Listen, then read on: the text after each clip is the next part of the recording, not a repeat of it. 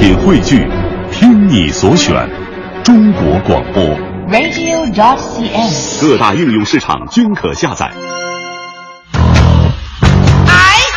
娱乐红黑榜，一榜知娱乐。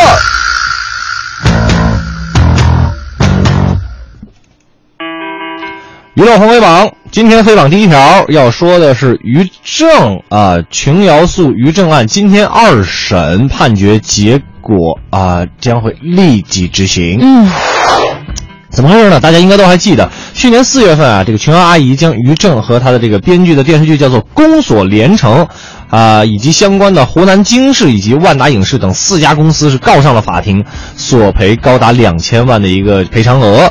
那琼瑶方面认为呢，于正的这个《宫锁连城》和自己的小说《梅花烙》有二十一处剧情雷同的情况。对那琼瑶方面认为呢，于正的《宫锁连城》啊，刚才说了，就是有有雷同嘛，是吧？那这场著作权的纠纷呢，在去年年底是出炉了一审判决，琼瑶一方是大获全胜。然而在今天上午，双方就在北京市高院继续进行了二审的较量。北京市高院的这个这次的判判决呢，也是将该案的也是这个案子的终审判决，就应该是没有第三审了哈。而于正本人在开庭前也是首次在其个人微博发声说：“法律的事交由法律，人还要积极的活着。”那本来也应该这样啊，对吧？怎么着，打个官司还不活了呗？你好意思啊，抄人东西？哎呀，我得积极的活着，啊显得你多么的阳光正能量啊，是吧？然后给他上榜，于正反正是 目前来看没有什么机会能够上我们娱乐红黑榜的红榜。不是说不管最后怎么判哈，起码看起来于正和琼阿姨的这档子事儿呢，算是有一个类似于结果的结果了。对呀好像是可以告一段落了。嗯不过于正同学哈。听说之前还有一位悬疑小说作家叫做周浩辉，也曾经在微博发文说，您的电视剧《美人制造》涉嫌抄袭人家的小说，叫做《邪恶催眠师》，对不对？同样也把你告上法庭了，这事儿您应该自己清楚的很吧？啊，怎么说来着？清清楚的恨，清楚的恨。清楚的恨吧？嗯啊，呃所以说您这就叫自食恶果。看来接下来您还得再忙活忙活啊。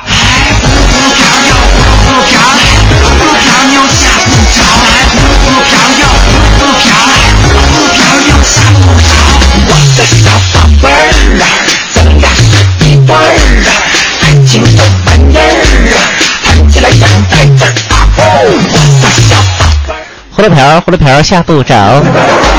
小宝贝儿别害怕，于正加油啊。好，我们继续来浏览一下娱乐红黑榜的黑榜第二条哈。刚刚在我们的整点资讯里面，其实也有说到啊，就是这个范冰冰脸受伤可获赔上亿吗？节目组说那是网络谣言儿。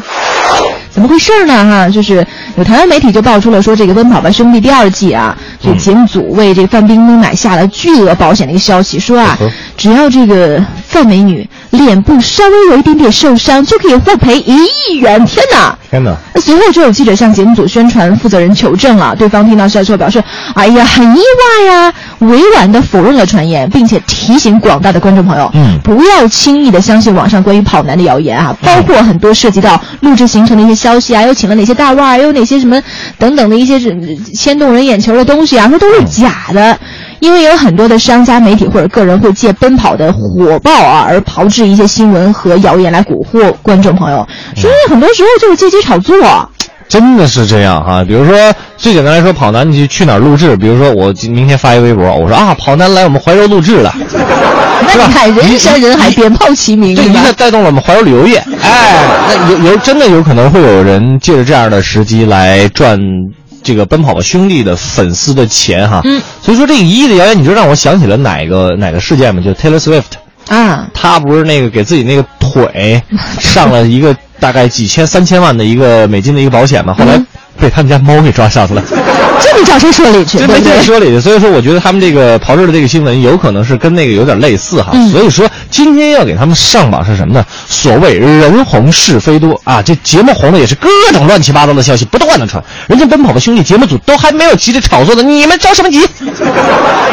瞎搅和什么劲儿啊，是吧？不过说的那个明星上保险，哎，真的挺拼的哈。对，刚才你不是说到了那啊个国外的那个大美女吗？对吧？跟最早的还听说有那个莫文蔚，嗯莫文蔚给自己那腿也上了好好好好多钱的那个这个什么这个保险啊，从巴掌脸到大长腿，从丹凤眼到小翘臀，只有咱们想不到的，没有他们保不到的。不过我管他还是五千万还是一个亿呢，现反正没我们又不用赔钱，多少钱有什么用？是不是？这该干嘛干嘛吧。一百块，一百块，一百块都不给我，好恶心，好恶心，好恶心呐、这种人，一百块，一百块。真的有点像当年那个新闻，就是一百块都不给我，蛮尴尬的。有时候这个娱乐明星的一些消息啊，这虚虚实实、真真假假，大家一定要有很好的一个辨别能力。如果啊辨别不了的话，记住每天听快乐晚高峰。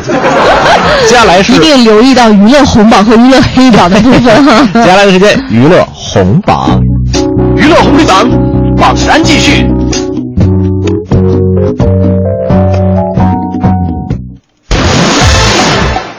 好，我们来看一下红榜第一条哈，这个刘翔发布长微博宣布退役了，表达了自己的这个情感变化。我的跑道，我的蓝。正像此前大家猜测的那样哈，昨天呢，刘翔在个人微博上发表了一篇长微博，宣布退役，嗯就此结束了自己无比辉煌，当然也是很多遗憾的这个职业生涯哈。对，刘翔同志呢就在微博当中这么写道：“从今天起，我将结束我的职业运动生涯，正式退役。这是自己反复深思熟虑，最终做出的决定。虽然不舍，虽然痛苦，但我别无选择。哦，我的跑道，我的蓝呐！从今天起，我恐怕要离开你们了。虽然舍不得，但是我真的病了。”老了，当然打双引号了哈，嗯，说我无法再与你们尽情的奔跑，无法再与你们擦肩跨越，我要退休了，退休也是打双引号了啊，我要开始一段新的旅程了。挣钱的旅程嘛。啊，但是这个确实，刘翔给我们祖国创造了创造了很多很多的这个可以说非常辉煌的成绩哈。对，至今基本上他他那个行业里面还是无人超越的。这个你要，而且他有的时候，你看往小了说，在亚洲咱们中国刘翔是第一；往大了说，哎，咱在世界上咱亚洲出于刘翔，是不是？这个所以说还得是要上红榜的。对，反正从这个微博发出到现在，一直被各种各样形式的这个翔飞人所这个刷屏哈，嗯粉丝很多也力捧的啊，等等。反正说实话，看他那个长长的微博，真的我觉得还是蛮感动人心的。确实感动，确实感动。确实，他一路上带给了我们太多不可思议的奇迹和难以言喻的感动，对不对？嗯嗯呃，不知道大家有没有看那个体育频道的一个特别节目，就回顾了刘翔整个体育生涯。很多粉丝觉得特别遗憾又心疼。嗯不过还好嘛，人家现在也有一个好妻子，对不对？前两天不还报分居呢吗？葛天人就回应了嘛，说刘翔你永远是最棒的。对，而且就之前我们看到还有新闻传说，这个刘翔接下来会参加一些综艺节目。嗯，嗯，所以应该也不愁翔飞人会退出公共事业。当然，人家刘翔自己回应说，以后要参与到跟这个体育公益事业有关的一条这个呃道路当中哈。啊、只想说飞人不会离开，他只是暂时收起了翅膀吧。forever to just to do and want you know.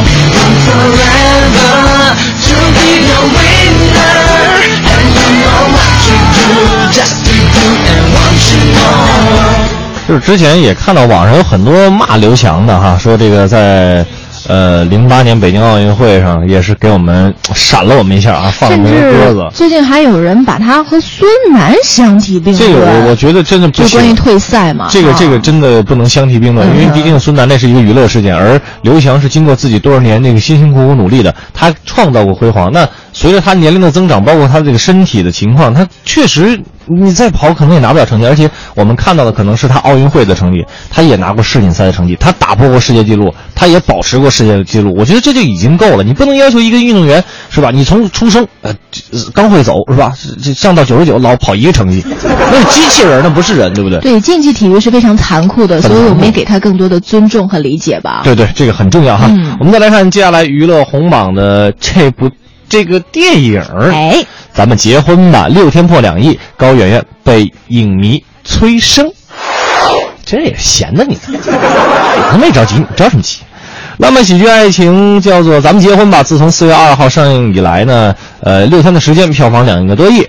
这个影片啊，本身衍生出的这个结婚热、求婚热，也成为当下的一个热度的话题。连片中的金句都成为观众口口相传的谈资。